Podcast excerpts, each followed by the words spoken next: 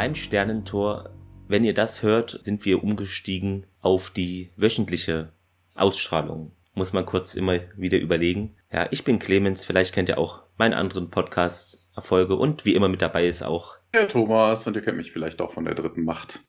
Solltest vielleicht dazu sagen, warum wir jetzt wöchentlich aufnehmen? Genau, Also- wir nehmen wöchentlich auf, weil wahrscheinlich äh, demnächst in einiger Zeit werde ich äh, umziehen und da wollen wir auch ein bisschen vorproduzieren, falls da nicht so viel Zeit dann ist, dass ihr nicht auf dem Trockenen sitzt. Ja, auch weil es sich ja das Staffelfinale dafür eignet, weil es ja ein Story-Arc ist, die vier Folgen, dass ihr die auch am Stück hört und nicht zerstückelt. Das sind so die Gründe. Genau, wobei man dazu sagen muss, ne, also Staffelfinale zieht sich ja auch noch in die erste Folge Ja. der zweiten Staffel rein.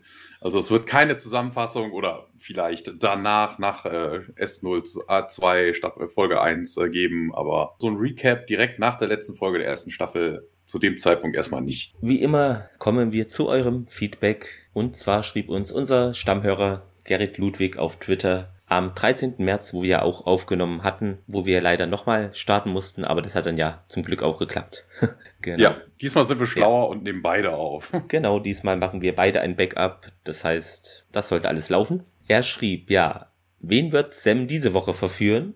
Wie oft zieht Tialk seine Augenbraue nach oben? Wie oft fällt das Wort Mumpitz? Und vor allem, wird es diesmal einen lange ersehnten Daumen nach oben geben? Finden Sie es heraus im Podcast Sterntor. Seid gespannt. Ich glaube, es gab beim letzten Mal von mir nur die Tendenz nach oben und ich glaube, Mumpitz habe ich nur einmal gesagt. Ja, auf jeden Fall war es äh, reduziert, glaube ich. Man bräuchte da so ein äh, Computerprogramm, was das so mitzählt, ne, irgendwie. So ein Buzzer. Genau. Meep. ja, dann hatte ich noch getwittert, dass es eben immer mal witzige Sachen wieder gibt, weil ich das mir ja dann übersetze ins Deutsche. Ist ja nur das englische Transkript äh, gerade noch verfügbar. Da hat uns unsere Hörerin Nicole geschrieben, auweia, Grüße an das StargateProject.de, wo sie ja dabei ist. Oliver Glasner kennt vielleicht auch einige vom Akte X Cast hat geschrieben. Immer wieder ein Genuss, diese kreativen Übersetzungen der vermeintlichen KI. Nutze meist für den Akte X Cast, für die Vorbereitungen den DeepL Übersetzer. Da kommt meist was Brauchbares rum. Ja, ich nutze den auch. Also, wir nutzen das gleiche dann. Wobei die Webseite mit den, äh, mit den Transcripts, die wir hatten, die deutsche, die ist wieder Hm. erreichbar, aber da ist kein Inhalt mehr drauf. Oh. Also, Okay. man kriegt jetzt keine Fehlermeldung mehr, aber eine leere Seite. Ja, naja, gut. Ist ja auch dann ähnlich. Schlecht für uns jedenfalls. Aber naja, wir kommen trotzdem irgendwie durch. Ja, dann hatte ich noch, noch äh, getwittert, dass du manchmal tippst so und, und glaubst, dass ich das nicht mitbekomme. Naja, das ist ja reine, reine Mutmaßung, dass ich das nicht glaube. Ich tippe halt nur. ja, genau. Aber man hört und sieht es ja auch dann in Audacity und dazu schrieb uns, ja, da blinkt's. Das denken sie immer. Ich mach doch nix, äh, Kauschmatz, Zock, Tipp. Aber liebe Co-Moderatoren, wir hören in der Post-Production alles, ja. Hm. Und dann hatten wir noch was Neues bei Apple Podcast, eine Bewertung, aber ohne Schrift. Okay, das klingt komisch, also ohne Text. Und zwar ein Stern. Ja, also da ist jemand nicht so zufrieden mit uns. Leider hat die Person da nicht noch geschrieben, warum. Das fände ich irgendwie, wie sagt man das? Ja, Sinnvoller. besser. Sinnvoller, einfach konstruktive Kritik, aber so, naja, gut. Also haben wir da jetzt einmal fünf Sterne von Anja und einmal von Unbekannt einen Stern. Ja. Vielleicht ist das auch jemand, der Stargate nicht mag. Sowas sehe ich, Ja. sowas sehe ich immer bei Amazon, immer super geil. Dann bewerten die Leute irgendein Produkt oder sowas Hm. und dann steht dann da drunter so wegen, öh, Amazon konnte das vier Wochen lang nicht liefern, deswegen nur einen Stern, wo ich mir denke, hey, du sollst das Produkt bewerten, nicht den Service Ja. von Amazon. Vor allem, wenn ich was nicht mag oder so, dann beschäftige ich mich da auch nicht stundenlang mit. Gerade bei so langen Sachen, boah, da denke ich mir auch manchmal, ja, die Leute haben Zeit, aber gut. Ich glaube, ja, das war's so. Ähm, wie heißt denn die heutige Folge im Original? Im Original heißt sie Politics. Und im Deutschen, wie erwartet, die Invasion Teil 2. Wobei der Titel hier kaum Sinn macht für diese Folge. Ja, so gar nicht. Im Original, den finde ich doch schon sehr gut äh, und treffend. Aber Invasion können wir euch wahrscheinlich nicht bieten. Hier äh, schauen wir uns das mal an. Ähm, Ja. Man muss dazu sagen, sie wurde aber in Deutschland als Doppelfolge ausgestrahlt, die letzte und die heutige, Okay. weil beide am 12.05.99 erschienen sind. Ja, siehste mal, habe ich gar nicht äh, drauf geachtet. Im Original der 27.02.98. Ja, da habe ich jetzt nicht drauf geachtet. Was war es denn beim letzten Mal? War es der 20. oder war es auch der 27.? Einen Moment. Ich gucke mal nach. Das ist die Invasion Teil 1. Da hatten wir den Scroll, scroll, scroll. Äh, 20.2. Also, in Amerika haben die haben die es getrennt und ja. in Deutschland kam es als Doppelfolge vermutlich dann raus. Ne? Also macht ja keinen Sinn, 2015 nee. die eine zu zeigen und dann erst in 23 Uhr die nächste. Also wird vermutlich direkt nacheinander ja. gelaufen sein. Ja, und Geschrieben hat sie uns Brad Wright und interessanterweise, wir bekommen es in dieser Folge mit vielen Ausschnitten zu tun aus bisherigen Episoden und die wurden nochmal im Credit alle erwähnt, von wem diese Folgen sind. Was eigentlich, finde ich, muss man nicht machen, weil man weiß es ja. Aber naja. Ja, Direktor Martin Wood, den hatten wir ja auch schon mal. Ne? Brad Wright hattest du gesagt, Jonathan Glasner, wie immer. Ähm, ne? Brad Wright hat es auch geschrieben. Großartig nichts dazu zu sagen. Also keine, keine neuen Personen. Wobei es tauchen insgesamt sowieso nur eine einzige neue Person hier ja. auf, die man erwähnen müsste. Auch den Darsteller. Ansonsten, ja. Noch zur Quote vorab. Beim letzten Mal Invasion Teil 1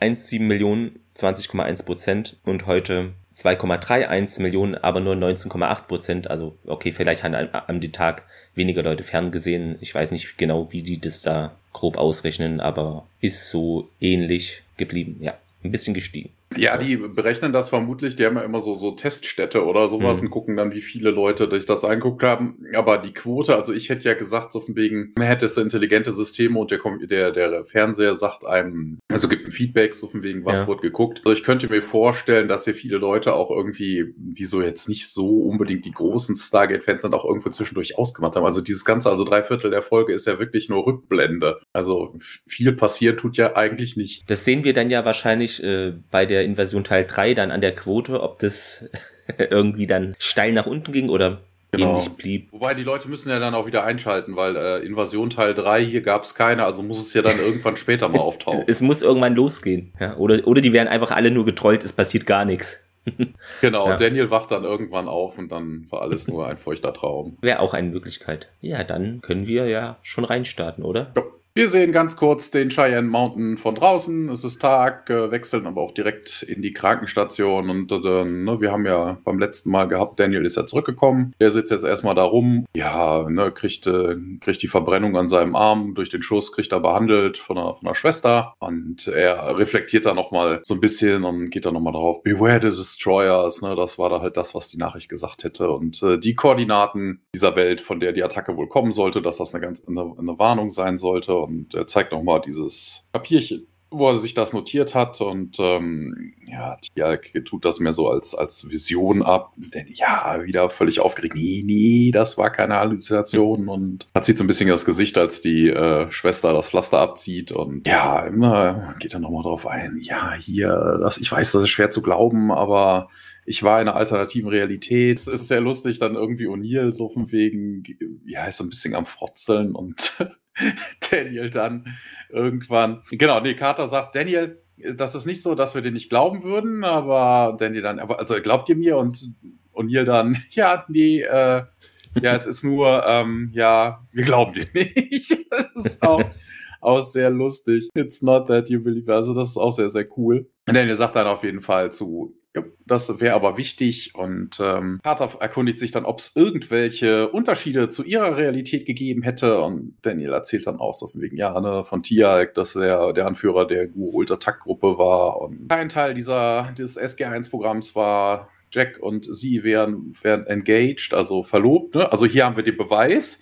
Ne, du hattest ja beim letzten Mal auch irgendwie in deiner Übersetzung stehen, dass ja, ja. die da irgendwie verheiratet wären, aber nee, im Englischen steht da engaged to be married, wobei der Ausdruck irgendwie komisch ist. Also wegen engaged heißt schon verlobt. Also engaged to be married, das ist macht irgendwie, doppelt? er ist irgendwie doppelt gemoppelt. Also verlobt, um zu heiraten. Ja, wozu verlobt man sich sonst? Vielleicht Wette verloren? Ich, ich habe keine Ahnung. Daniel und Carter gucken sich auf jeden Fall völlig entsetzt an und äh, ähm, ja, ist irgendwie ne, so, ja, Daniel sagt dann nochmal irgendwie so von wegen, ja, aber äh, es könnte ja, ne, also Carter sagt dann, es könnte ja so Unterschiede geben, dass das dann äh, nicht zum Angriff der Guo führt, aber Daniel, eh, das muss auf jeden Fall so sein, weil das äh, Defining Event, äh, der Tod von Ra, hätte wohl in beiden Welten stattgefunden und das ist verkehrt. In der letzten Folge hat Daniel das nämlich überhaupt nicht rausgekriegt.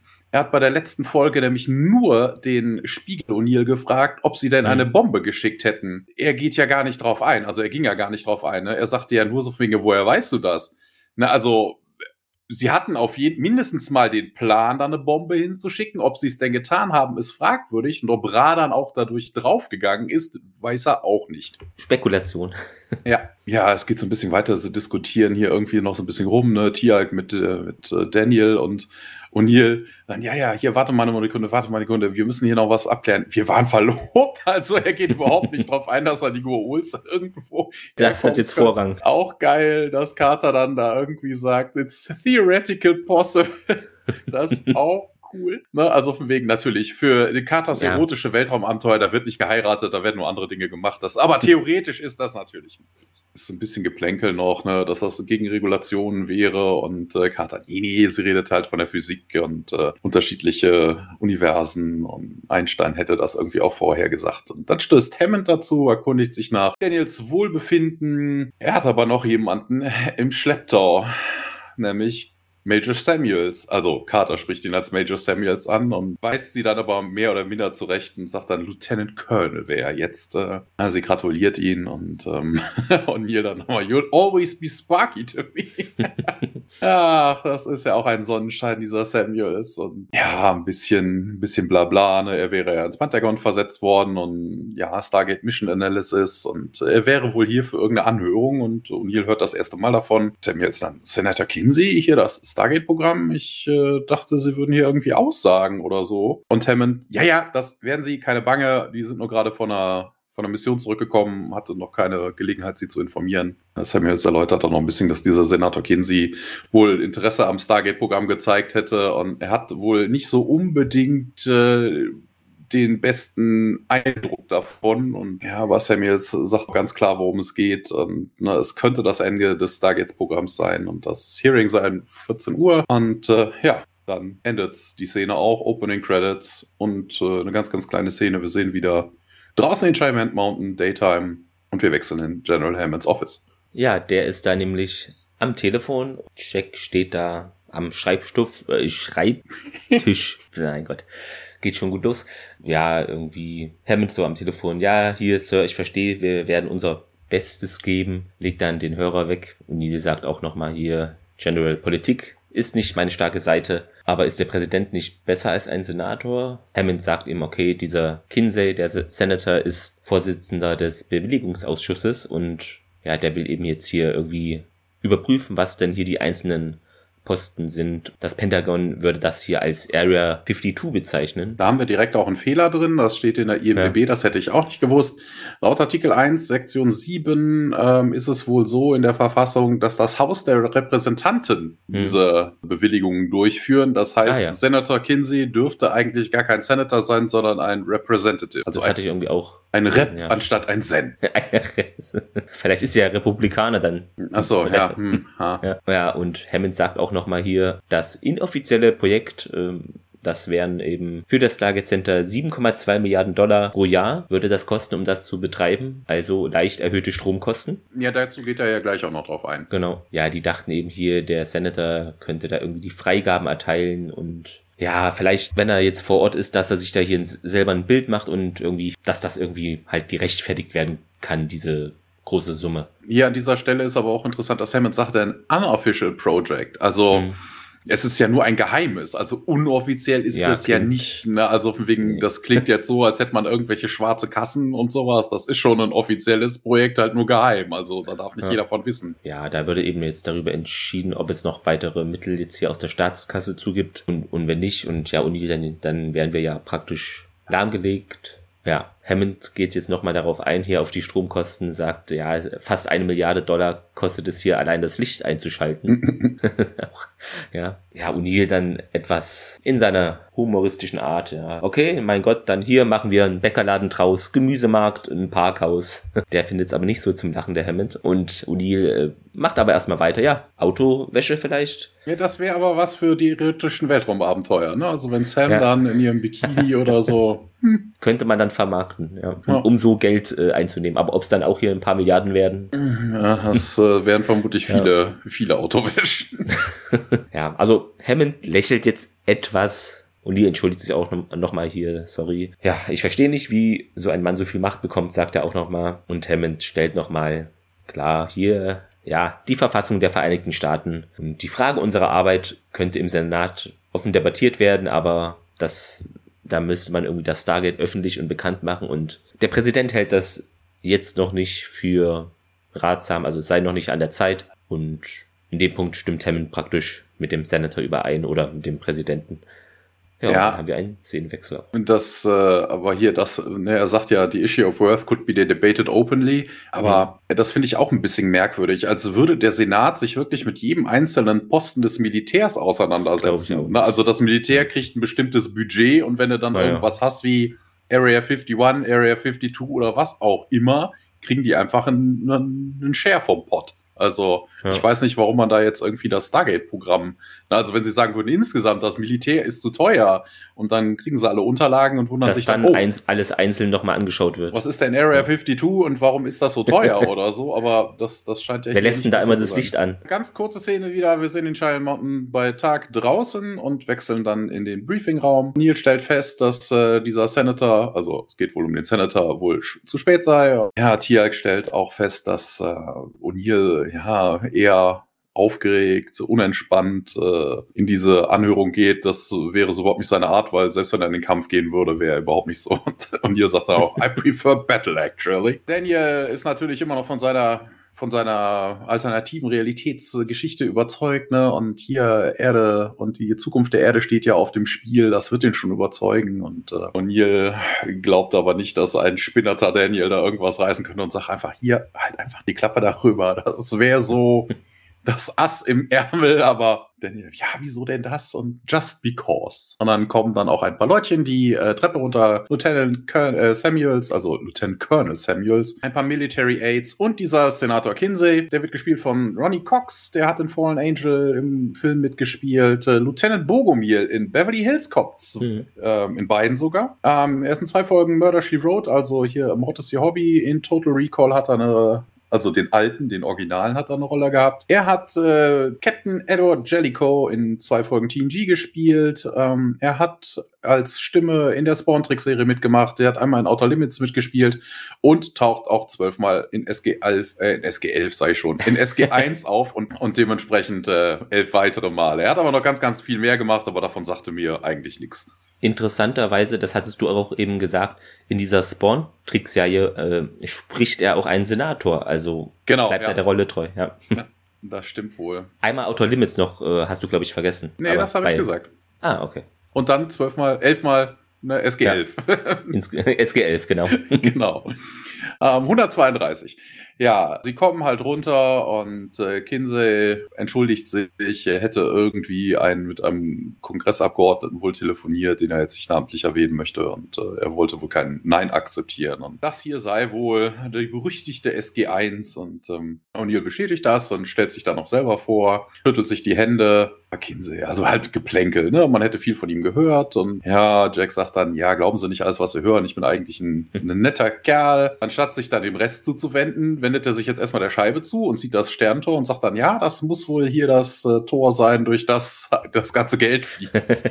Emmond äh, will hier aber kein Geplänkel haben und sagt dann, ja, ich weiß, dass Sie einen strengen Zeitplan haben, Senator. Und ja, ja, ja, ja, Kinsey dann. Setzen Sie sich bitte. Ja, und dann zählt er nochmal auf, Colonel hier, Captain Carter, Dr. Jackson Tialk, ähm, ne, und äh, dann irgendwie wieder Semantics, ja, with an S, ne, mit, mit Apostroph sagt er dann.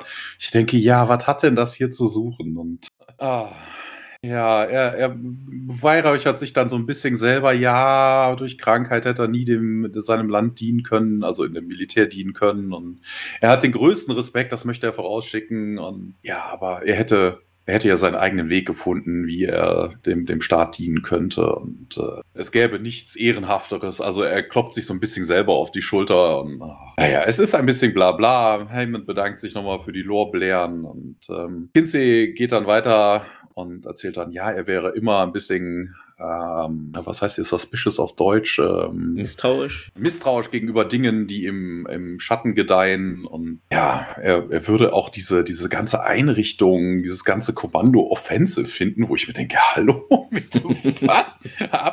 Also irgendwie merkwürdig. Dann geht er noch darauf ein, ja, sie haben zwar irgendwie äh, Tragedies von globaler Auswirkungen verhindert, aber sie haben überhaupt nichts zurückgebracht, was irgendwie einen Wert hätte. Ich denke also, ja, also das ist irgendwie, der Satz ist merkwürdig. Hm. Weil, ne, wenn er sagt, sie haben irgendwie Tragedies äh, globaler äh, globale Auswirkungen verhindert oder so. Das ist ja, ja schon mal. Aber sie haben es natürlich selber auch eingeschleppt, ne? Zum Beispiel diese Viren, ja. aber da kommen wir gleich noch zu. Interessant hier, er geht ja, Sam geht da auch drauf an. Ich hatte mir hingeschrieben, weil er sagte, ja, ihr habt nichts zum Wert mitgebracht.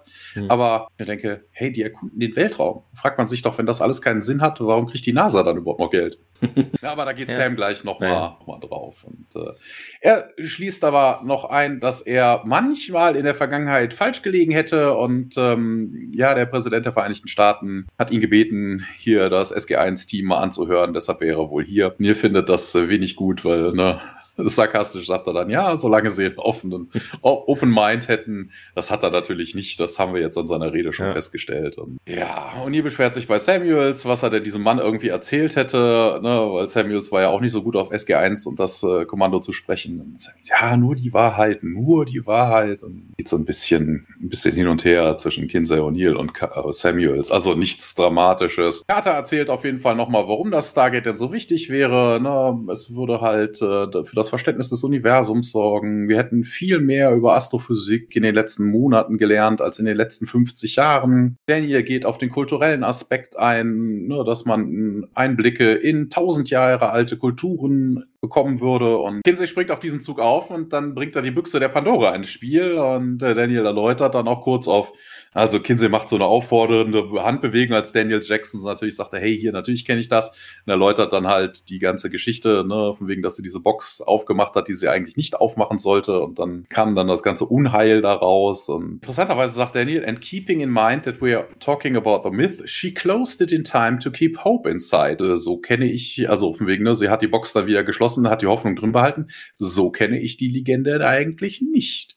Weil es geht ja darum, was draußen ist, nicht was drinnen das, ist. Ja, ja. also eigentlich macht sie die nochmal auf und dann kommt dann irgendwann die Hoffnung raus. Also die eingeschlossen in der Box zu haben, das bringt ja nichts. Also irgendwie ja. kann auch sein, dass ich mich jetzt hier vertue. Ich habe jetzt nicht nochmal extra nachgelesen, aber ich kenne das halt so. Sie lässt halt die Hoffnung auch raus, weil was bringt sie in der Box? Ah, der Jackson interpretiert manchmal Sachen auch etwas anders. Ja. Und hätte er das mal richtig dann zitiert, würde Kinsey auch nicht sagen, ja, dann sollten wir das Gate aus demselben Grund wieder schließen, um die Hoffnung drinnen zu lassen. Mich hat er hier ein bisschen so an diese Klimaskeptiker oder Leugner erinnert, nach dem Motto hier, die Insel da ja irgendwie geht irgendwo unter, aber solange ich es nicht sehe, dann passiert es auch gar nicht. Weißt du, so? Ja, ja. So, so ist er ja später ja auch. Ne? Ja, also, so in der Richtung geht es, ja. Ja, und ihr sagt dann, ja, hier mit Metaphoren, mit Metaphers könnte er nichts anfangen. Er wäre beim Militär und er bevorzugt Fakten und sagt dann, ja, hier, What's done is done. Wir haben uns einen, einen Enemy gemacht, vor allem ourselves an enemy bei Killing Ra, also einen. Hm.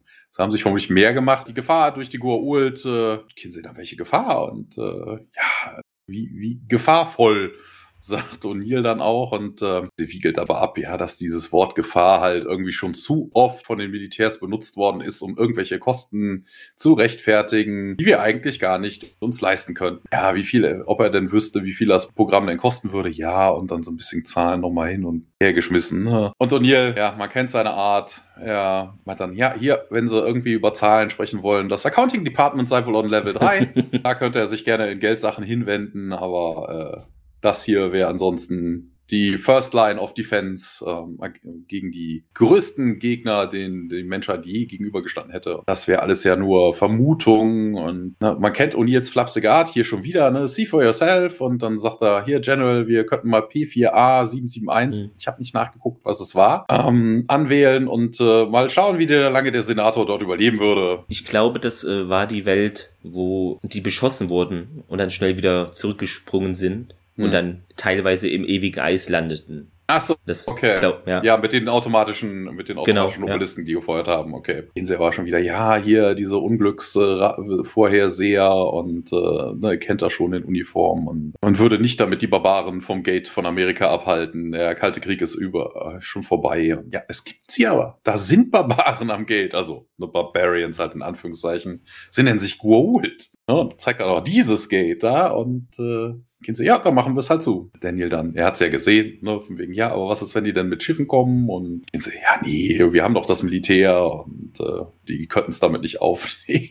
Und Daniel macht dann eine geile Referenz, ne? Er ja. sagt dann so von wegen, hey, ja, ja, sie haben ja natürlich völlig recht. Wir könnten zum Beispiel, wir könnten zum Beispiel ein Computervirus in ihr Mutterschiff einschleusen. Das ist natürlich eine Anspielung auf Independence Day, auch sehr geil. Ja, interessanterweise, Independence Day und Stargate ist ja beides auch von Dean Devlin und Roland Emmerich. Dann Hammer. Ja, sehr gut. Herr Carter bestätigt das Ganze auch nochmal. Also wenn sie mit Schiffen kommen würden, da hätte man keinerlei Chance gegen mit Level von Technologie, die die Gua'uld hätten, könnten sie uns vom, vom Weltraum aus äh, bombardieren und auslöschen. Und sie dann, ja, nee, äh, bin ich nicht von überzeugt. Das ist auch so, weißt du, das ist so ein Typ, ich weiß nicht keine Ahnung, was der genommen hat. Oder ich glaube, die Erklärung kommt später, warum er so merkwürdig ist. Aber an dieser Stelle habe ich mir aufgeschrieben, wie kann er das denn glauben? Wesen, die durch den Raum reisen, brauchen unglaubliche Mengen Energie. Das Stargate allein ist Beweis dafür. Jemand ja. auf diesem Level der Technologie, wie soll die Erde da mithalten? Interkontinentalraketen, die kommen aber nicht bis in den Weltraum. Also nur schön, wenn die Gua'uld von oben ist und man dann schön ein Feuerwerk veranstaltet mit seinen Aber wir haben doch Flugzeugträger. Ja, genau. Wir haben auch die Marine. Vielleicht kann ein U-Boot das Schiff rammen. Also ja, Tiak bestätigt das Ganze und äh, kennen sie, ja, nee, ich glaube da immer noch nicht dran. Und Bonnier sagt dann aber auch, steht dann auch auf und sagt dann, General, was machen wir hier? Der, dieser Typ hätte doch äh, sich schon eine Meinung gebildet. Und sie, ja, setzen Sie sich, setzen Sie sich. Wenn ich mir eine Meinung gebildet habe, wissen Sie das als erster. Setzen Sie sich jetzt endlich. Und Hammond gibt dann auch den Befehl und O'Neill setzt sich dann auch hin. Ja, kennen Sie dann. Ich habe dem Präsidenten halt mein Wort gegeben. Ich würde mir erst ein faires, ein, eine faire Anhörung durchführen und das würde er auch wirklich tun. Ja, na, ein bisschen bla bla. Then let's go through it, shall we? Sind in Truck am Cheyenne Mountain draußen bei Nacht und sind wieder im Briefingraum. Also mittlerweile sitzt man da schon was länger. Ja, ja, die gucken sich jetzt, also es wird so ein Stapel Akten an fast alle jetzt verteilt im Briefing Room. Nee, eigentlich ja. nur an die, an die Leute von Kinsey. Die anderen, also die Militärs ja. bekommen gar nichts. O'Neill will dann auch eine Akte haben. Ja, ich will nur mitlesen, sagt er.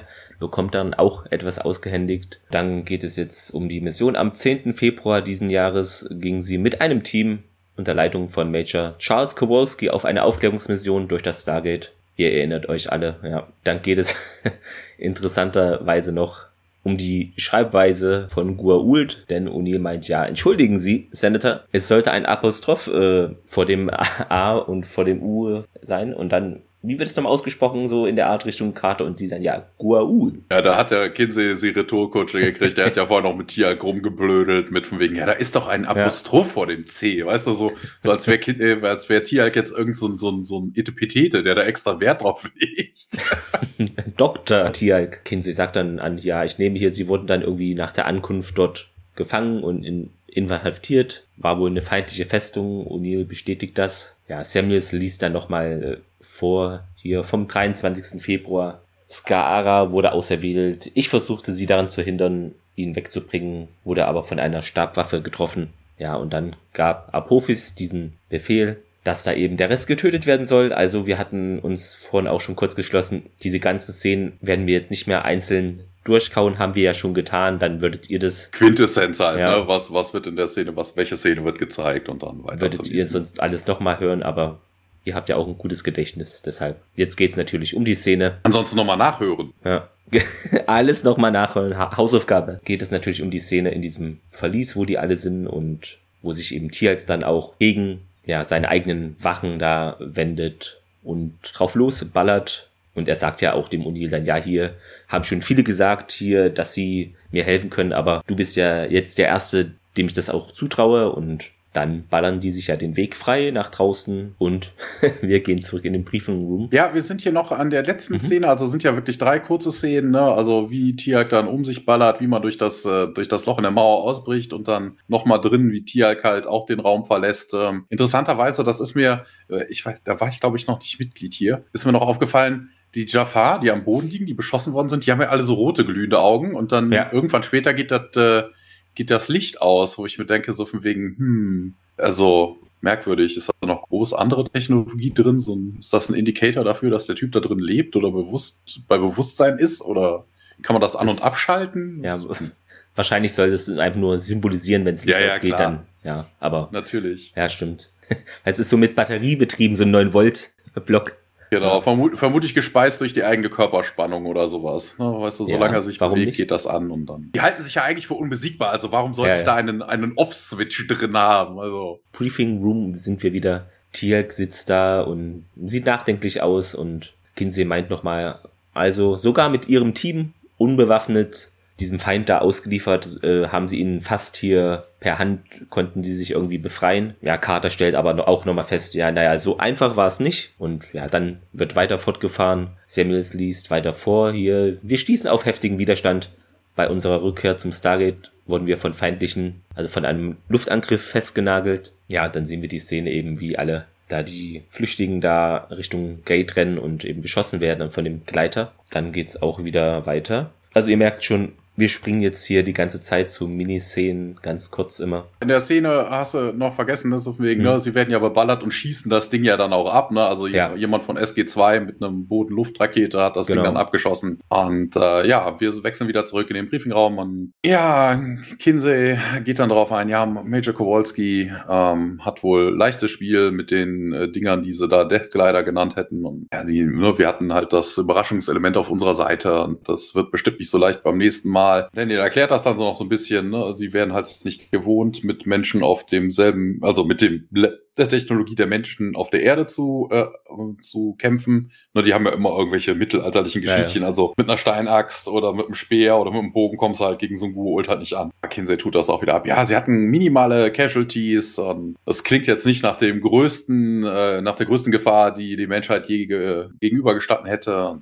Es gibt einen Alarm, das Gate aktiviert sich und äh, man sagt dann, ja, ja, keine Grund zur Aufregung, das ist nur SG2, das zurückkommt. Es gäbe nichts, um sich, es gibt nichts nichts, worüber man sich Sorgen machen würde. Und dann gehen sie, nein, nein, General, da gibt es schon Dinge. Wir sehen wieder den Cheyenne Mountain von draußen, immer noch nachts, wechseln wieder in den Briefingraum und, und hier sagt er nochmal hier, der Mr. Kinsey, also er nennt ihn noch nicht mal beim Titel, äh, glaubt wohl nicht, dass die Goa'uld eine militärische Bedrohung sein würde und ähm, Kinsey, also vor allem interessant, weil Mr. Kinsey ist ja auch von der in der dritten Person. Kinsey antwortet dann ja. aber auch selber, ne? aber hier, die haben doch problemlos, bei jedem Zug haben sie die immer besiegt und ja, es, sie haben wohl nicht alle Reports gelesen, weil sie haben uns ja wirklich einmal auch umgebracht. Dann haben wir wieder ein Flashback. Wir sind äh, in Folge in der Folge, wo sie die Nox treffen. Ne? Wir, die lauern ja Apophis auf, werden von Apophis dank seines Schutzschildes dann auch besiegt. Ne? Er feuert nacheinander die Leute ab. Erst Jack, der sich ihm entgegenstellt, dann aber am Schutzschild speichert und äh, speichert, äh, scheitert, beschossen, fällt tot um. Carter will ihm, ihm helfen, wird auch beschossen, fällt tot um. Daniel wird getroffen, fällt tot um. Und auch Tialk, der dann mehrmals mit seiner Stabwaffe auf Apophis schießt, wird dann auch noch umgenietet. Und wir sind wieder zurück im Briefingraum.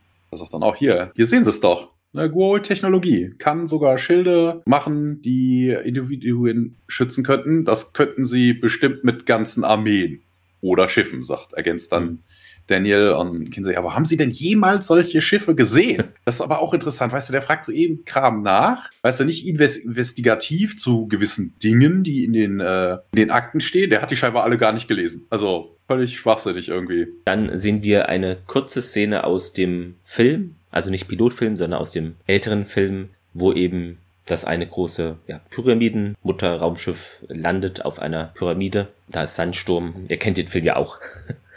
genau, dann wieder ein Szenenwechsel. Tialk jetzt hier meint, okay, das ist das Schiff der Gould Nirti, also wir sind jetzt wieder ah, wie hieß der Planet? Auf jeden Fall die Cassandra-Folge war das. Genau, Singularity war Folge Genau, 15. Singularity. Da meinte er zu O'Neill, ja, das ist Nirti hier, ein Feind von Apophis mit dem Mutterschiff, kommt die da wohl an. Vom Computerbildschirm ist das auch zu sehen. Ja, da heben auch Todesgleiter ab. Tialk sagt dann auch zu O'Neill, ja, man müsste jetzt mal hier schnell weg. Nun sehen wir Tialk und Jack da in diesen gelben Uniformen eben, wie sie da rennen und werden dann auch vom Todesgleiter beschossen.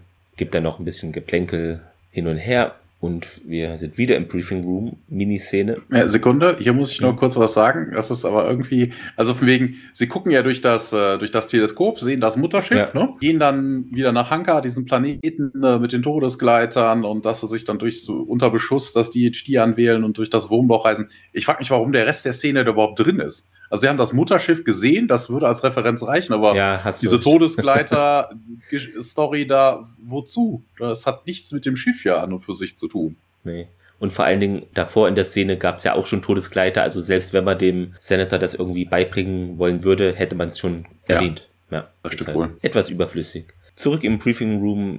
Kinsey meint, ja, also hier sie sind doch irgendwie geflohen, zu Fuß, immerhin. Ja, Jackson so, ja, das war jetzt nur ein Gurult-Mutterschiff, was dafür verantwortlich war, dass eben SG-7 und eine gesamte lokale Bevölkerung von etwa 1000 Menschen da zu Tode kam. Carter stimmt ja da auch zu. Ja, hier, das ist der Punkt, ne? Das war nur ein Schiff, ein Gurult, der da eine ganze Zivilisation zerstört hat. Es gibt schon wieder einen Sprung, denn jetzt geht es um die Folge Cold Lazarus, diesen Kristallwesen. Wobei das jetzt auch eigentlich, also ja, ne, es geht um darum, dass sie Gurult Entire Civilizations zerstören würden, aber warum man sich gerade die Folge rausgesucht hat. Also bitte, äh, Kristalle, die auf dem Boden rumliegen, zu zerstören, ist jetzt nicht so die große militärische Leistung.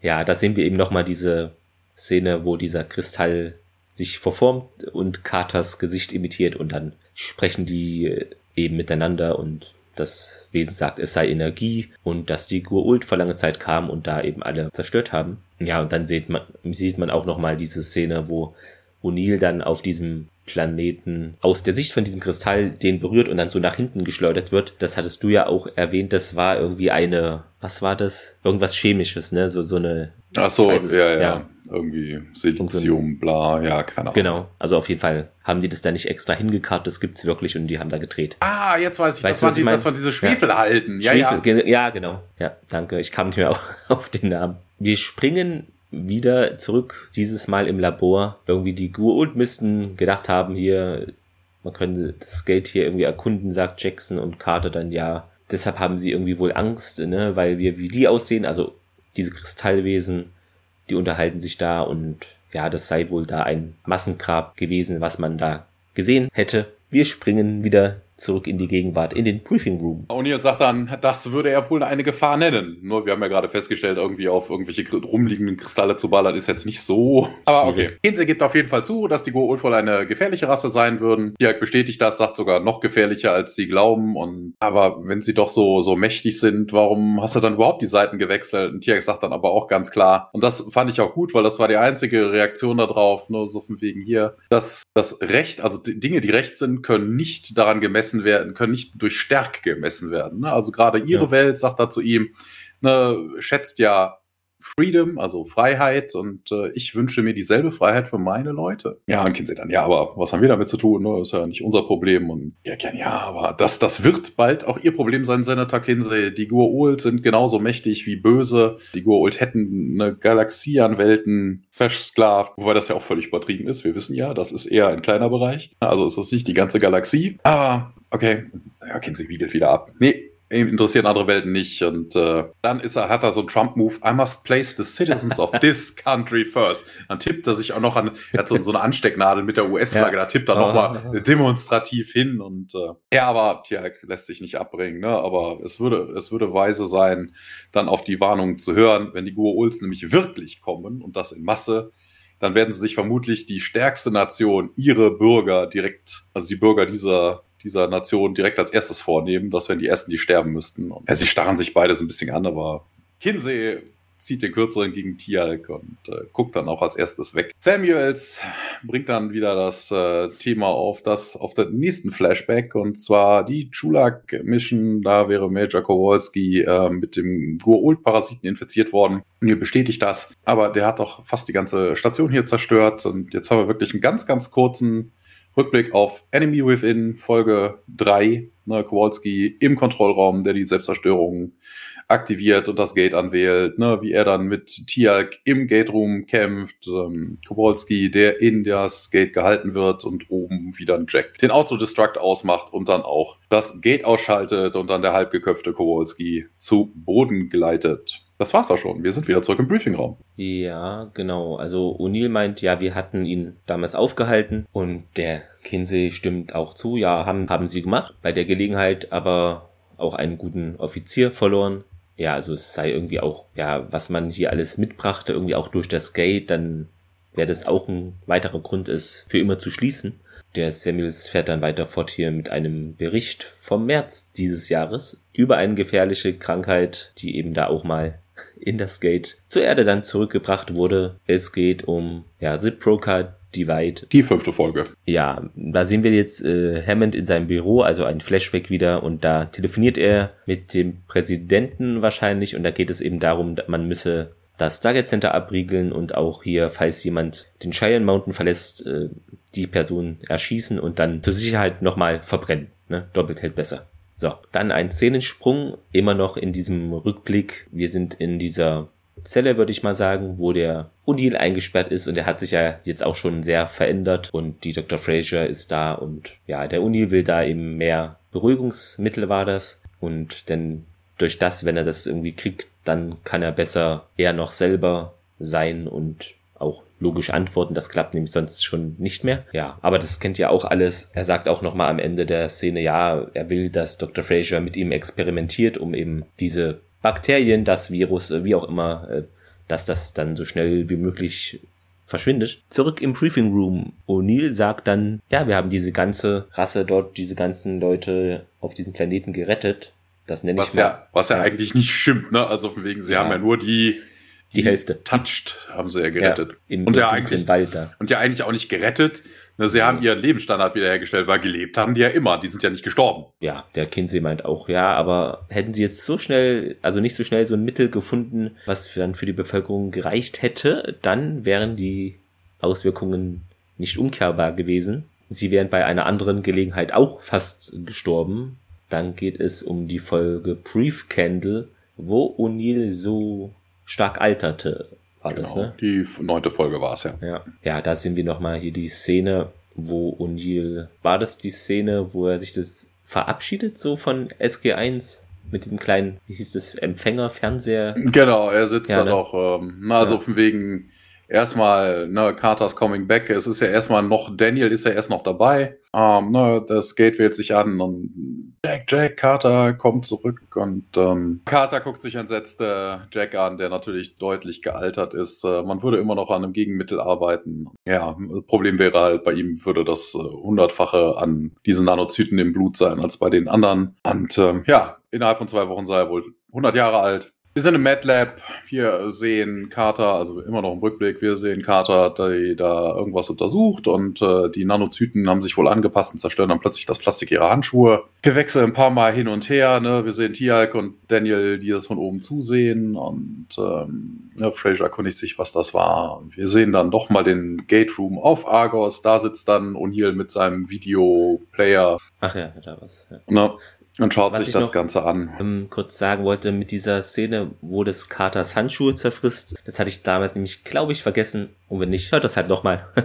Hat mich an The Rock erinnert, wo Goodspeed, also Nicolas Cage, mit seinem Kollegen so eine Puppe mit einer Zeitschaltuhr war das irgendwie in einem Labor untersucht. Und da war es auch so, dass bei dem Kollegen von Nicolas Cage sich irgendwas so durch die Handschuhe beginnt zu fressen. Irgendwie Saringas oder irgendwas war das hat mich daran erinnert, ja. Man verabschiedet sich von ihm und damit endet auch der Flashback und wir sind wieder im Briefingraum. Kinsey sagt dann, ja, hier, so wie ich das jetzt hier verstanden habe, haben sie ne, fast die Quarantäne ge gebrochen und ja, ja, man hätte es aber man hätte dann auf die äh, Befehle von General Hammond die Nanozyten alle zerstört, aber was wäre denn das nächste Mal, fragt er sich dann und äh, Carter, nee, da alles, alles kaputt, Nanozyten, der Trans die Transmitter-Device, alles wird zerstört. Danny bestätigt das auch nochmal. SG2 hätte mit den Leuten auf dem Planeten wohl vor einiger Zeit äh, erst gesprochen und die leben alle lange, produktive Leben wegen ihnen. Und ja, das, na, also Living Long, das haben sie vorher auch Achso, nee, das war das mit dem Altern. Ja, ja, okay. Long and Productive Lives. Ja, ich könnte mich sogar da zur Ruhe setzen. Die haben wohl gar keine Angst, Colonel. Na, das ist für sie wohl ein Spiel. Und ähm, nee, das wäre es überhaupt nicht. So was Mächtiges wie das Stargate verdient Respekt. Wir wissen, wie gefährlich das ist. Wir wissen, wie wichtig das ist. Und ähm, ja, Kinsey dann, nee, sie sind wie Reckless Children. Sie spielen mit Feuer dann kommt so wieder so Diskussion. Ne? Aber wenn sie jetzt das Programm, wo man es am meisten braucht, oh, ja, für was gebraucht? Ja, Technologie, Waffen, sagt Carter. Und ähm, das auch, jetzt kommt Kinsey und ist auch richtig beleidigend. Not at this price or this level of competence. Also, oh, ja. ne, er wirft ihnen da irgendwie Inkompetenz vor und Hammett dann auch direkt, nee, meine People, das wären die Besten hier, Senator. Und äh, ja, das Beste sei wohl nicht gut genug und nee, er würde sowas nicht unterstützen. Und er hatte nichts gehört, was seine Meinung ändert und äh, er würde wohl das Stargate-Programm also das Stargate abschalten wollen, also er sagt gar nicht Programm. Daniel mischt sich dann ein und sagt dann, ja, hier ist Senator Please und ne, man fängt dann an irgendwie zu packen und äh, ja, aber Sie wollen eine, ein, einen Grund, ich gebe Ihnen einen, was äh, wäre denn, wenn ich Ihnen sage, dass Sie in Schiffen kommen? Schiffe, die größer sind als die große Pyramide, die gerade auf diesem, eben auf diesem, äh, auf diesem Mountain, auf diesem Berg landen könnten in Wochen, vielleicht sogar in Tagen. Ja, aber warum erzählen Sie mir das jetzt erst jetzt? Und äh, ja, ich glaube nicht, ich hatte nicht geglaubt, dass man mir, mir das äh, abnehmen würde und ich würde das selber nicht glauben, wenn ich da nicht selber bei gewesen wäre. Wenn Sie das Stargate zumachen, dann haben sie uns jede Chance genommen, das zu verhindern. Wo haben sie denn die Informationen? Ja, ja, aber unser letzter Unterner erzählt Daniel von seinem Alternate Reality-Geschichtchen und sie dann, ja, nee, haben das denn alle mitgekriegt? Nee, nee, das wäre nur er gewesen, ne, in der alternativen Realität. Und äh, My Heaven sagt er, I have heard enough of this. Und Hi, Senator, Senator. Und also Kinsey lässt sich da überhaupt nicht von, von beeindrucken. Äh, Daniel versucht es nochmal. Ja, als wir Ra getötet haben, zwei Jahre zuvor, hat das eine Kette von Ereignissen in Gang gesetzt, die wir jetzt nicht abwenden könnten. Das wird früher oder später zu einem Angriff der Goa'uld auf die Erde führen. Und ähm, ja, warum das denn so lange gedauert hätte? Ja, Tiag, ja, das hätte, würde Zeit brauchen, bis Apophis die nötigen Kräfte mobilisiert hätte. Wo ich mir denke, hallo, das ist ein Systemlord. Also warum sollte der, also ja. der schnitt mit den Fingern und alles steht parat. Also die geht dann irgendwie noch auf das Feudalsystem, das würde irgendwie mhm. so lange brauchen, um eine Armee auszubilden. Nein, brauche es nicht. Das Feudalsystem heißt. Ich habe eine Idee, ne? der Apophis kriegt, weißt du, so eine Meldung, der, der ruft die alle und dann ja, dieses Mutterschiff steht Ihnen leider gerade nicht zur Verfügung und befindet sich in einem anderen Außeneinsatz. Mm. Sowas, ja. Also, it would take time to build an army. Ja, es gibt ein Feudalsystem. Du hast einen allmächtigen Herrscher da oben sitzen. Du hast einen Hofstaat. Ja, aber die werden ja auch nicht zu einer Armee ausgebildet. Also, du hast unten die, die Jafar und das ist es dann. Also, du könntest vielleicht ein paar mehr Jafar dann ausbilden, aber was so lange dauert es auch. Warum solltest du das tun, wenn du einen Planeten aus dem All bombardieren willst? Also, ja, ja, hier, ne, wenn sie mir nicht glauben, dann lassen sie uns doch die Koordinaten anwählen und dann schauen wir mal und Kinsey aber. Nee, wie viele Schiffe denn, Dr. Jackson? Hat irgendjemand was davon bemerkt? Also im realen Leben, nicht in der, in der alternativen.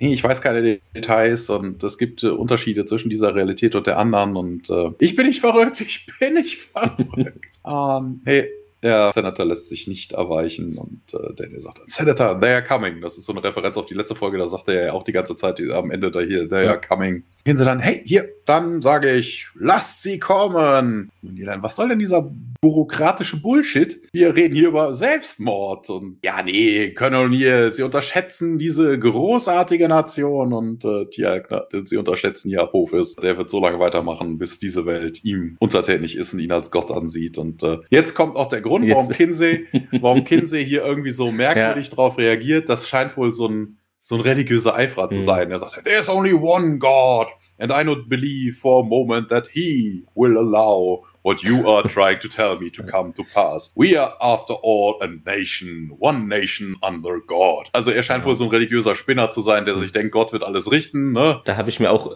notiert, bemerkenswerter Quatschsatz selbst für einen Politiker. ja, Gott unterstützt einen, er tut ja nicht alles für einen. Dann könnte ich mich auch hinsetzen und hoffen, dass er mir mein Essen kocht. Und ihr dann, du, Sie glauben das allen Ernstes? Sie glauben wirklich, dass Gott uns retten würde? Ja, kann die World selber glauben auch, sie seien Götter, aber eure Glauben euer Glauben wird sie dich vom Gegenteil überzeugen. ja, hier, bla. Wenn die Goa'uld kommen würden, also er versucht es jetzt nochmal auf eine andere Art und Weise, dann sagen wir denen einfach, wir hätten das Gate beerdigt. Für immer, wir werden da nie wieder durchgehen. Wenn sie uns dann wirklich herausfordern, werden wir überleben. Wir sind ein Narr. Aber wenn das halt nicht so sei, sagt Kinsey dann auch, ähm, na, dann wäre Pandoras Box halt wenigstens für immer geschlossen. Ja, jetzt müsst ihr aber weg. Entschuldige ich mich bitte. Und äh, ja, Samuels entschuldigt sich auch nochmal, ne? Er hätte nicht gehofft, dass das irgendwie. Er findet schade, dass es so geendet ist. Hammond schmeißt ihn dann aber auch aus. Ich glaube, er grinst auch ein bisschen fies, der Samuels noch. Ne? Ja, also, er ja. meint es nicht. Also. Ja, ob das fies ist, ne, so ein bisschen unter. Weißt du, so, so, ein, so ein verklemmtes, ne? Also, ja, sowas. ja, nicht ja. unbedingt, ne, äh, ne, was ich weiß, wenn man nicht weiß, ob man lachen oder weinen soll oder so, ne, irgendwie sowas dazwischen. Sagt dann auf jeden Fall zu Hammond, ja, wenn, wenn das Target doch jetzt geschlossen wird, dann würde ich gerne zurückkehren auf meine Heimatwelt. Ähm, ich will den Kampf gegen die Goa'uld weiterführen. Hier gehöre ich da nicht mehr hin und, und ihr sagt dann, hey, ich komme mit. Hammond sagt dann, nee, das könnte er nicht erlauben. Der Präsident hätte wohl ganz klar angeordnet, dass wenn wir den Senator nicht überzeugen können, dass wir Operations Effective Immediately einstellen müssen. Interessant, es geht hier gar nicht um Operations. Also sie wollen ja gar keine Operation machen, sie sollen nur das Ding wieder anmachen und die beiden rauslassen. Also, aber das hätte natürlich jetzt den, den Story-Arc gesprengt, wenn die beiden plötzlich nicht mehr da wären. Weil Carter wirft nämlich auch ein, hier, da sind doch noch zwei SG-Teams ähm, außerhalb der Erde. Ja, also, Hammond sagt dann auch, ja, wir lassen das Licht an, bis sie, bis sie wieder da sind. Das, dazu wäre er noch autorisiert. Also, das Gate-Programm, also das Gate per se ist noch im Betrieb, der Giant Mountain ist noch im Betrieb. Aber sie da durchlassen, das geht trotzdem nicht. Also, das ist auch totaler Schwachsinn. Was ist es? That's it, Colonel, sagt Hammond. Noch nicht sein. Und mit allem Respekt sagt O'Neill doch, ja, Daniel sagt das gleich auch und ergänzt noch, der gute Senator ist ein Arsch. Herr Hammond, er wäre wohl ein gewählter Official des, äh, der Regierung und die wir geschworen haben zu dienen, der wir geschworen haben zu dienen. Ja, egal ob wir da zustimmen oder nicht zustimmen, er hat seine Entscheidung gefällt. Der Commander-in-Chief hat uns entsprechende Befehle gegeben, dementsprechend muss man sich daran halten, dann entlässt er sie auch. Und äh, wir sehen noch einen kurzen Blick aufs, auf das äh, Stargate-Window. Wir sehen das Stargate, einmal so diesen typischen Wurmlochsprung. To be continued. Und dann Endcredits. Ja, ja, das war's doch schon. Das ging fix heute. Wie weit sind wir? Ich habe gar nicht das Outer City im Vordergrund. Was haben Eine wir? Stunde vier. Ui, geschnitten eine Viertelstunde. ja. Zur Trivia. Genau, diese Folge führt, wie du vorhin schon erwähnt hast, die Ereignisse der letzten fort und spielen auch einen Tag danach. Genau, es gibt wieder eine Referenz zu dem Zauberer von Ost, zu dem Filmbuch. Und zwar, Jack sagt wohl im Original, and you were there, and you were there, and there's no place like home. Stimmt, das sagt Jack irgendwo, ja. Ich glaube, hatten wir sogar schon mal dieses Zitat oder ähnlich jedenfalls. Ach so, und das hatte ich auch noch gefunden, das wusste ich auch nicht. Ähm, die Episode erinnert wohl an das Robertson-Panel, das angeblich von der US-Regierung gebildet wurde, um eben festzustellen, ob UFOs ein Gegenstand ernsthafter wissenschaftlicher Untersuchungen werden sollten oder eine Bedrohung für die nationale Sicherheit sein irgendwie. Und das würde hier wohl auch so dargestellt worden. Der Kinsey, der ja von Anfang an skeptisch ist und so ähnlich sei es da auch irgendwie gewesen. Was auch noch ist, äh, der Martin Wood, der ja hier Regie führt, der tritt öfter mal in ich habe ihn jetzt hier, glaube ich, nicht gesehen oder wenn, habe ich ihn nicht bemerkt, in Episoden auf, wo er Regie führt. Und meist ist er dann auch in Begleitung von unserem Sergeant Seiler und hält so einen riesigen Schraubschlüssel irgendwie, trägt er mit sich rum, um wahrscheinlich am Gate-Tor irgendwas. Ja, Cameo halt. Das fand ich auch interessant. Ähm, das hatte ich gefunden, als diese Folge irgendwann mal auf Channel 4 lief in den USA, wurden die SG1-Todesfälle aus, war das die Nox-Folge? Nee. Ja, das war die Folge Doch, mit den Nox, wo sie alle gestorben ja, sind. Wurden die herausgeschnitten, aber hingegen als diese Folge jetzt mit den Rückblenden dort ausgestrahlt wurde, wurden die nicht gecuttet. Weiß ich nicht, da hat der Fernsehsender vielleicht dahingegen seine Sendepolitik irgendwas geändert. Keine Ahnung, wäre die Folge von schon eine halbe Stunde lang gewesen. genau, zu den Fehlern, das hattest du auch schon erwähnt mit diesem Repräsentantenhaus. Ähm, ja, genau das. Ja, okay. Ich hatte es als Fehler gefunden, aber ob es jetzt wirklich, ähm, ja. Und zwar die Gur-Ultraumschiffe, die kamen ja auch schon im ersten Film vor, also und auch in einer früheren Episode tauchte eins auf, von Nerty war das. Und warum es da eine Debatte nun über deren Fähigkeiten gibt, zur Erde zu reisen, ja, wird nie so klar gemacht, da es eigentlich offensichtlich ist, dass sie die Mittel dazu haben, wann immer sie wollen. Ja, Aber, kann ja. halt nur dauern. Ne? Also von wegen, ja. ne? es ist halt einfacher durch Stargate zu gehen, als dann. Genau, das geht fixer. Es gibt Übersetzungsfehler, die fielen mir jetzt nicht auf, aber konnte ich nachlesen, deshalb jetzt nachgereicht für euch. Daniel spricht in der deutschen Fassung einmal von einem Planeten Kyntia, welcher aber nicht existiert, äh, also es korrekt wäre Kyntias Planet, also Argos was war der zweite? Ach ja, in Zusammenhang mit Unils Alterung auf Argos wird von einem Nanozytes-Virus gesprochen. Wie Karte in SG1 halt die Auserwählten feststellt, sind es aber keine Viren, sondern Nanozyten, diese mikroskopisch kleinen Maschinchen. Auch so die ja. Sache zum Beispiel, ne, dass, dass äh, Daniel einfach davon ausgeht, dass das entscheidende Event mit Ra halt ja. in beiden Welten stattgefunden hat. Das kann er überhaupt nicht wissen. Also, ja, wobei, also man sieht es auf dem Bildschirm jedenfalls nicht. Ne? Also die ja. haben sich ja vermutlich auch außerhalb der Szenen mal unterhalten in der letzten Folge ja. im Spiegeluniversum. Aber so von der vom, vom dem, was der Zuschauer gesehen hat, hätte er das nicht wissen können. Und selbst wenn das so eingetroffen wäre, muss nicht alles genau dann so wie in seiner Erde. Das ist ja auch also, klar. Die könnten ja auch eine Party ne, feiern, bim, bam, genau. die Hexe ist tot, wir können jetzt das, alle auf dem Tisch tanzen. es liegt natürlich nah, dass es ähnlich läuft, aber es gibt da jetzt keine empirischen Beweise für. Zitat der Woche. Hast du da was? Ja, hier sind ein paar sehr, es sind ein paar Sachen drin, die relativ ja. lustig sind, aber ich habe mich schlussendlich dann äh, für die Geschichte entschieden, dass Daniel dann erzählt, was so alles in der alternativen Realität passiert ist, ne? Und hier dann mitten aus dem Kontext, ne, Tiag noch Attack of Retribution und äh, Daniel, ja, das könnte auch hier alles eintreten, bis wir, falls wir sie nicht stoppen. Und dann O'Neill, alright, wait a minute. Let, let me get something straight here. Engaged? Und Carter dann, it's theoretical possible, it's against regulations. ja, auch sehr gut. Ähm, ich hatte das hier mit dem, wo O'Neill sagt, verzeihen Sie bitte, Senator, tut mir leid, da, da fehlt ein Apostroph nach dem A und vor dem U. Das spricht sich, äh, und schaut sich zu Carter um und die sagt dann Guault. Ja, ja. Bisschen die Retourkutsche, ja. Dann wären wir beim Fazit. Was hast du uns denn da so zu sagen? Was soll ich dazu sagen? Es war mehr Flashback als alles andere, der Rest war Kammerspiel, also ganz klarer Daumen nach unten. Oh, das ging schnell. Ja, also okay. was, willst du groß darüber sagen? Es ist ein bisschen ja. bla bla. Du hast einen spinnerten Senator, der das Stargate-Programm eindampfen will, der angeblich eine, ähm, eine faire Verhandlung führen will, aber überhaupt sich schon vorher seine Meinung gebildet hat, vermutlich aufgrund von Samuels. Viele, viele Flashbacks über die Folgen haben wir ja schon alle gesprochen. Was will man dazu sagen? Alles klar. Ähm, ja, dann, was mir gefallen hat, war eben die Darstellung von Kinsey. Also ich fand ihn hast du auch schon gesagt, der war sehr voreingenommen, aber so kann man sich finde ich, auch vorstellen gegen das teure Projekt. Wo ich ihm einen Punkt gebe, dass rein so ist in Sachen Waffen oder Technologie nicht so viel bei rumgekommen. Natürlich sieht es dann Daniel und Sam anders und die das bildet dann einen Kontrast ab. Ja, ich hatte ja auch schon mal gesagt, dieses ganze Politikwirrwarr um Stargate bin ich nicht ganz abgeneigt, also Trust und NID, weil ich finde, da sieht man einfach, also man ist auf der Erde und nicht im Weltall. Es hat eine Art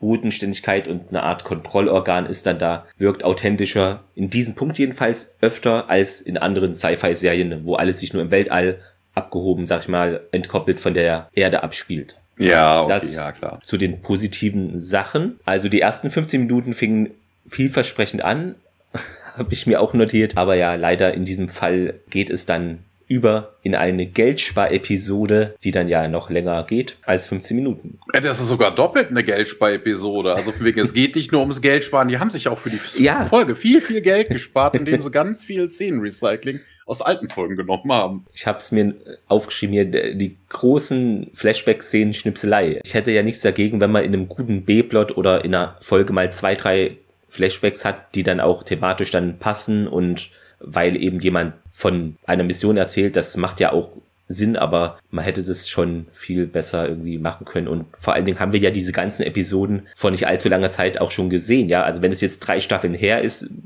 weiß ich nicht. Ja, wobei ja, das hast du ja früher in den 90ern ja häufiger gehabt, dass du bei ja. irgendwelchen, bei Staffeln gerade gegen Ende hin ja nochmal irgendwie so einen, so einen Rückblick auf die Staffel hattest. Aber es ist halt aber einfach, so extrem. Puh. Mhm. Vor allem waren ja. da ja auch Szenen drin, die einfach völlig an den Haaren herbeigezogen sind. Also warum äh, reden wir, warum sehen wir jetzt nochmal die Attack-Szenen auf Hanka, wenn es um die, um das Mutterschiff ging oder sowas? Ne? Also ja. das hätte man sich auch schenken können. Ja, ich hätte mir auch vielleicht diese Einführung von Kinsey, das hätte man auch lebendiger machen können. Weiß ich nicht. Ich einfach, dass der mal mitgenommen wird hier auf einen anderen Planeten. Ja, das wollte er nicht. Das, das wollte er Hammond ja, nicht. Man wollte ihn ja irgendwo aussetzen. Aber Weiß ich nicht, es, es wirkte halt, und das hast du auch gesagt, Kammerspiel, es spielt halt wirklich nur im Stargate Center und dann eigentlich auch nur in einem Raum und äh, die ganzen Flashbacks, also ja. vor allen Dingen finde ich diese Folge noch schwieriger, als sie jetzt eh schon so ist, denn in der letzten Folge, finde ich, wurde aus meiner Sicht, für mich persönlich jedenfalls, ich weiß nicht, wie es euch da geht, ein bestimmter Erwartungshorizont aufgebaut. Daniel kommt zurück, Achtung, Alarm, Invasion und so und jetzt in der Spannung, in der Action es geht in der Dramaturgie, es geht rapide nach unten. Ja, das ist aber so ein Antiklimax. Das ist ja durchaus äh, ein Stilmittel. Ja. Ne? Aber das hast du aber, normalerweise in einer Folge. Aber nicht die ganze Folge so. Ja, ja. ja genau. Vor allen Dingen deshalb, ist es ja, die Erwartung ja. dem deutschen Publikum ist ja noch höher, weil die erste Folge hieß ja Invasion Teil 1. Ja. Das heißt, Invasion Teil 2 könnte man ja eigentlich drauf schließen. Ne? Das, äh, ja. Wobei, das weiß man als Zuschauer ja gar nicht. Das steht ja gar nicht in der Programmzeitschrift. Hm, ja. Ne, da steht Aber, nur, es läuft jetzt gleich Stargate. Ja. Und Wobei äh, hatten wir ja auch schon zu Beginn drüber gesprochen, dass der deutsche Titel hier echt unglücklich ist, weil es wird dann nur kurz, der Daniel erzählt da was, aber du kannst die Folge im Deutschen nicht so nennen. Ich würde sie einfach Politik auch nennen oder ähnlich. Also Genau, dann wäre die nächste Folge ja. halt äh, Invasion genau, Teil 2 oder so. Dann ist es so eine Zwischending, was man wenn man möchte, überspringen kann, was weiß ich ja. Aber so fand ich auch, war es mir eine zu schnöde Clipshow und schade eigentlich. hat man sich mehr von versprochen. Deshalb auch bei mir klar der Daumen nach unten. Also ich kann es leider auch nicht beschönigen oder mich da dieses Mal hinreißen, etwas, bin ich auch deiner Meinung. Ja, ja schade, schade. Aber ich glaube, in der nächsten Folge, die Invasion Teil 3, ich glaube, da geht es wirklich weiter. Ich, ich hoffe, dass die Besch äh, Beschreibung stimmt und dann geht es dann wirklich mal um diese Invasion. Bist du dir heißt, sicher? ja, sieht, so, sieht gut aus. Im Original, Within the Serpent's Grasp, falls man das so ausspricht. Ja, Within the Serpent's Grasp. Also mhm. im, im Würgegriff der Schlange. Das klingt schon mal vielversprechend. Keine Politik. Dann sind wir dieses Mal schneller durch, aber hatte ja auch Gründe. Szenenrecycling sehr viel. Ja, wir hoffen, ihr hattet trotzdem Spaß daran. Ähm, vielleicht habt ihr die Folge ja auch gar nicht geguckt. Also habt euch die Dreiviertelstunde eures Lebens mit wichtigeren Dingen verbracht. Hauptsache ihr hört uns. Ist ja, ihr müsst ja keinen Rewatch machen. Ansonsten könnt ihr uns auch gerne abonnieren auf den gängigen Plattformen Spotify, Apple Podcast, Google Podcast, dieser den Podcatcher könnt ihr auch im Blog anhören und auch abonnieren und natürlich auch hier Social Media haben wir auch, Facebook, Twitter und na, Instagram. Instagram. Genau, danke. Hatte ich vergessen. Ja, dann noch einen schönen Tag wünsche ich euch und schaut Stargate und hört auch beim nächsten Mal wieder rein. Empfehlt uns weiter. Genau, du hast noch eins vergessen, so von ja. wegen, bewertet uns. Und äh, am besten positiv. Also vielleicht hat das die Person, die mit der Einstellenbewertung das irgendwie falsch verstanden. Also es geht schon darum, dass man uns positiv ja. bewertet. Mausgerutscht vielleicht. Mausgerutscht. auch gut. Ja, von mir auch. Bis zum nächsten Mal. Macht es gut, bleibt gesund. Äh, schönen Abend, guten Morgen, gute Nacht, was auch immer. Bis bald. Bis dann, ciao. Ciao.